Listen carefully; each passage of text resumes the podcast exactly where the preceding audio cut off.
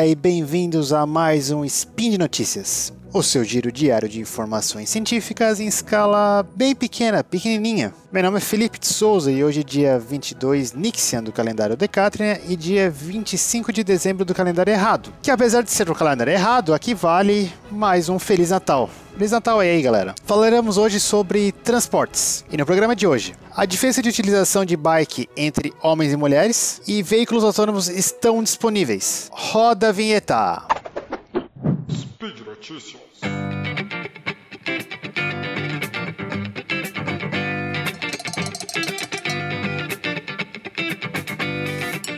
E a primeira notícia é sobre a diferença de gênero uh, entre utilizadores do modal de bicicleta, de bike. A pergunta é: quem usa mais ou qual é a proporção de utilizadores que são homens, mulheres é, e etc. E aí a pesquisa ainda vai um pouquinho mais longe, como a gente vai falar. Bom, como os conhecidos problemas da utilização de veículos individuais uh, e de, de, de deficientes sistemas de transporte públicos, que são infelizmente ruins, e isso aqui não é só no Brasil, isso acontece em vários lugares do mundo. Diversas cidades têm, têm, têm criado programas para maior utilização de bicicletas. Os incentivos podem ser nas criações de faixas exclusivas para bicicletas, as ciclovias ou as ciclofaixas, né? ou de sistemas de compartilhamento de bikes pela cidade. Esse sistema que você pode pegar a bike num lugar, deixar em outro, enfim, é, existe vários modelos pra, de negócio para isso.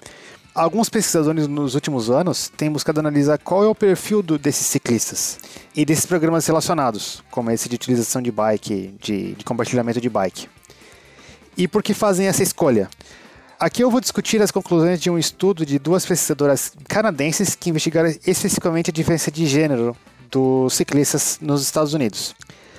Dados anteriores apontavam que apenas 28% da população utilizavam bicicleta para ir ao trabalho. Uh, eram mulheres. Ou seja, todo mundo que vai ao trabalho de bike, 28% eram mulheres. No entanto, uh, esses dados eram de enquetes Uh, mas não havia maiores detalhes de, da frequência uh, ou de onde essas, as, essas viagens ocorrem. Como é comum em enquete, enquetes em geral, uh, pode existir um viés que, de quem responde essas enquetes. Por exemplo, se da população de ciclistas 95% das mulheres respondem à enquete e apenas 50% dos homens respondem, o percentual de respondentes mulheres será maior do que o percentual de ciclistas que são mulheres. Claro, isso pode ocorrer também para outros segmentos, como idade, renda e etc., o que é muito comum nesse tipo, nesse tipo, de, nesse tipo de pesquisa. Esse estudo utilizou um conjunto de dados diferentes, diferente. No entanto, eles utilizaram dados desses programas de bicicletas compartilhadas entre 2014 e 2018 em três grandes cidades dos Estados Unidos: o programa Blue Bikes em Boston, o City Bike em Nova York e o Div Bikes em Chicago. A vantagem desses programas é que os dados são mais confiáveis, uma vez que, toda, que fica registrado toda vez que uma pessoa utiliza a bicicleta, em, uh, fica registrado em em conjunto de uma série de informações também, né? O local, o horário e etc. Né? E, e, às vezes, inclusive, a origem e o destino, né? Onde que essa pessoa pegou a bike e onde que ela deixou a bike. No geral, eles chegaram na, elas chegaram na, nas seguintes conclusões. Mulheres fazem aproximadamente um quarto das viagens de bike, então é até um pouquinho menor daqueles números que elas que eles estavam comentando antes, que era em torno de 28%, mas na verdade,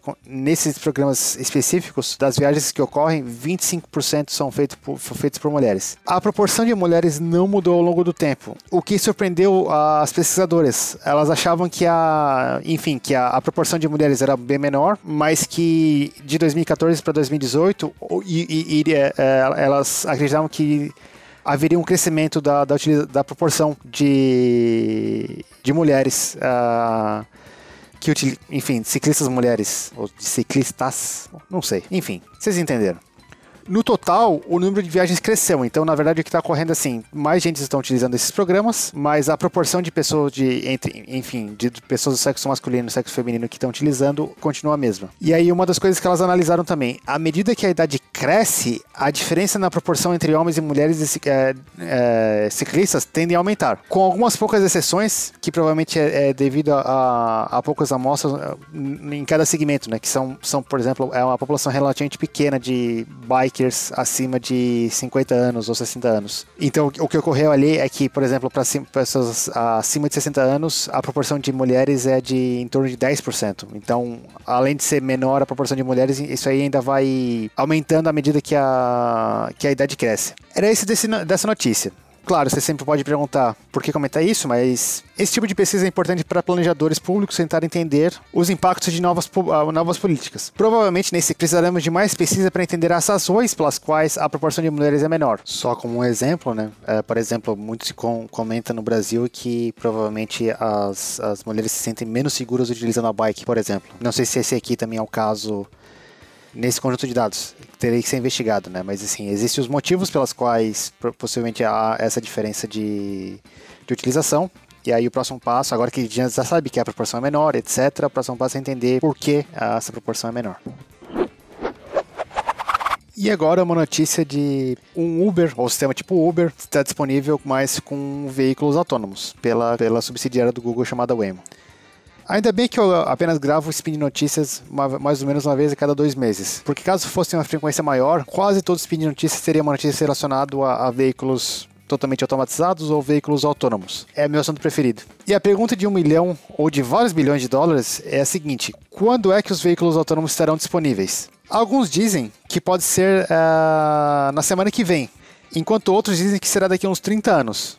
Bom, eu vou comentar aqui uma notícia do site TechCrunch, que na verdade pode ser utilizada como um argumento para os dois lados. Eu vou pegar, eu vou entrar mais em detalhes. Bom, o serviço é, é da subsidiária do Google chamado Waymo e ele iniciou um programa para early adopters, né? São os, os primeiros utilizadores do serviço. Uh, isso foi bem recente. Até então, várias pessoas, incluindo geralmente repórteres uh, e até um, um caso que ficou famoso, um cidadão cego, haviam realizado viagens em, ve em veículos autônomos. Né? Porém, eles não estavam disponíveis ao, ao, público quando, enfim, o público necessitasse, né? Quando você tivesse que ir do lugar do, do ponto A para o ponto B, não, ainda não existia essa opção de que você chamar o carro do, do Google ali para servir a, a, a, sua, a sua necessidade. Mas agora, existe uma. Eh, mais ou menos uma centena de clientes cadastrados nesse programa do, do Google, ou da Waymo, né? Da, da subsidiária do Google, chamado Waymo, que, enfim, eles podem é, chamar o serviço. No entanto, ainda não é garantido que quando uma pessoa dessas centenas de clientes, uh, dessas centenas, chamarem o serviço, que virá um veículo autônomo. Esse ve um veículo autônomo servirá ao cliente quando houver um veículo autônomo próximo ao cliente. Então, assim, basicamente, se você chama lá, se tem algum veículo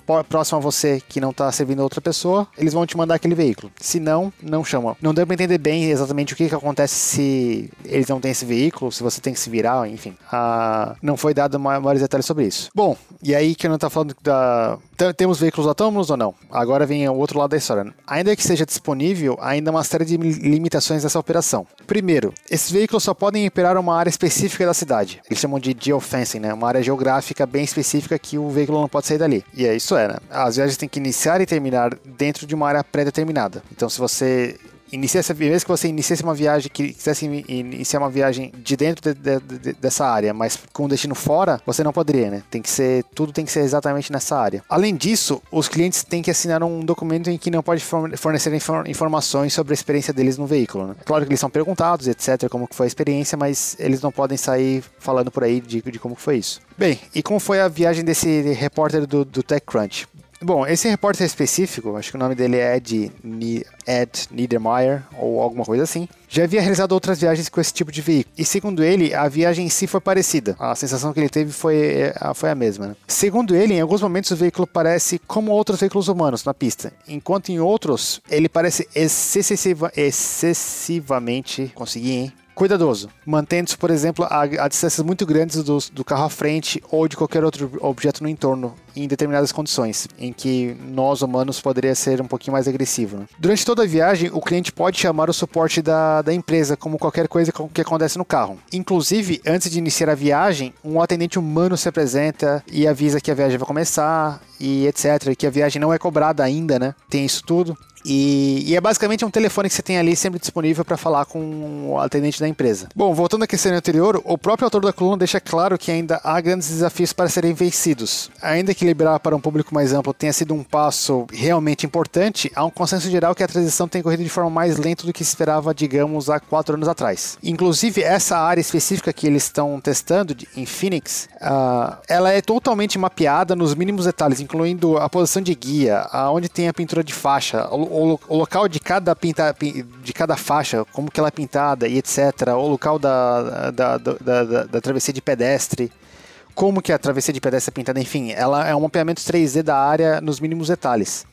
Então, assim, o carro o veículo funciona muito bem, enfim, tem alguma certa diferença com, com, com veículos com, com, com relação a humanos, mas é, o que é tudo bem, mas enfim, ainda há, ainda há grandes desafios para, para serem vencidos. E aqui eu deixo meus dois centavos de chute, ou como eu trabalho mais ou menos nessa área, é, seria uma estimativa, né?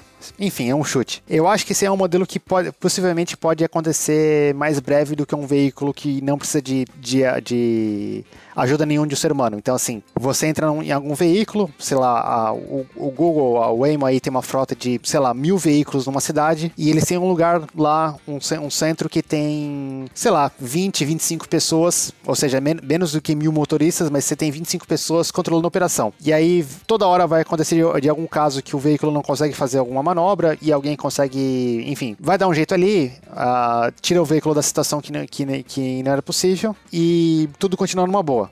De forma que o cliente é, é vantagem, até porque, por exemplo, é, é, é, esperado, como você não tem que pagar um motorista ou o tempo todo de um motorista na, na, sua, na sua viagem, isso aí acaba sendo ficando mais barato e isso aí daria para começar a utilizar mais largamente veículos autônomos sem que eles estejam 100% sem, uh, autônomos, né? Então eles, uh, aí, eles ainda precisam de precisariam de alguma suporte em alguns momentos, mas sei lá, digamos que aí é um chute meu aqui, né? E aí, chute, estimativa, né? Digamos que 99%, 98% do tempo não acontece nada que o veículo não consegue executar, mas aí nesses 2% tem que ter algum operador que consegue utilizar e ajudar na, na operação. Quanto a essa notícia, seria isso daí. Uh, deixe seu comentário uh, quando você chamar o seu cab, Cabify ou Uber e o veículo chegar até você sem um motorista. E por hoje é só. Lembra que todos os links comentados estão no post e deixe lá também seu comentário, elogio, crítica, declaração de amor ou meme predileto. Lembro ainda que esse podcast só é possível acontecer por conta do seu apoio no patronato do SciCast,